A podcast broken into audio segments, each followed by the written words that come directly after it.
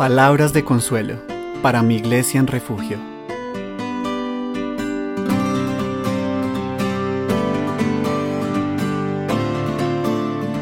Hoy estaremos meditando en primero de Crónicas 19:12. Dice este versículo, y dijo, Si los sirios fueren más fuertes que yo, tú me ayudarás, y si los amonitas fueren más fuertes que tú, yo te ayudaré. La reflexión del día de hoy se titula Esfuérzate y esforcémonos. A pesar de que el rey David había procurado tener muestras de misericordia con los amonitas, estos habían decidido venir a la guerra contra Israel,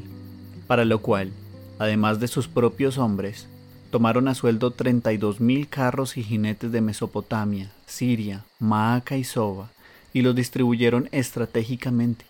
colocándolos al frente y a la retaguardia de Jerusalén, sitiando así a la ciudad. En este contexto es que Joab, el general del ejército israelita, en respuesta a la ofensiva amonita, organiza a sus hombres de manera proporcionada, poniendo a los más aguerridos a su mando para enfrentar al poderoso ejército sirio que venía enfrente, y colocando al resto de hombres bajo la orden de su hermano Abisai para hacer frente a los amonitas que atacarían por la retaguardia. De este modo, Joab y Abisai, con sus ejércitos, quedarían espalda con espalda, luchando en defensa de Jerusalén, por lo que Joab dice a su hermano Abisai, Si los sirios fueren más fuertes que yo, tú me ayudarás, y si los amonitas fueren más fuertes que tú, yo te ayudaré.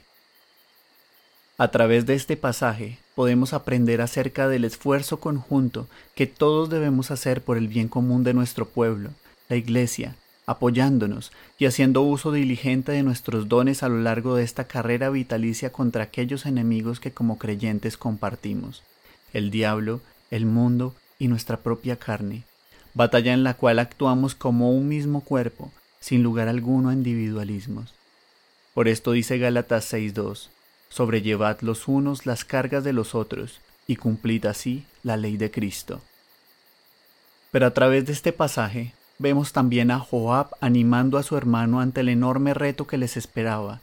diciendo, Esfuérzate y esforcémonos por nuestro pueblo y por las ciudades de nuestro Dios, y haga Jehová lo que bien le parezca. Primero de Crónicas 19:13. Así pues, en medio de esta situación tan delicada por la que estamos pasando, esfuérzate y esforcémonos, espalda con espalda, aferrados a Cristo y descansando totalmente el resultado en las manos sabias de nuestro Todopoderoso Dios.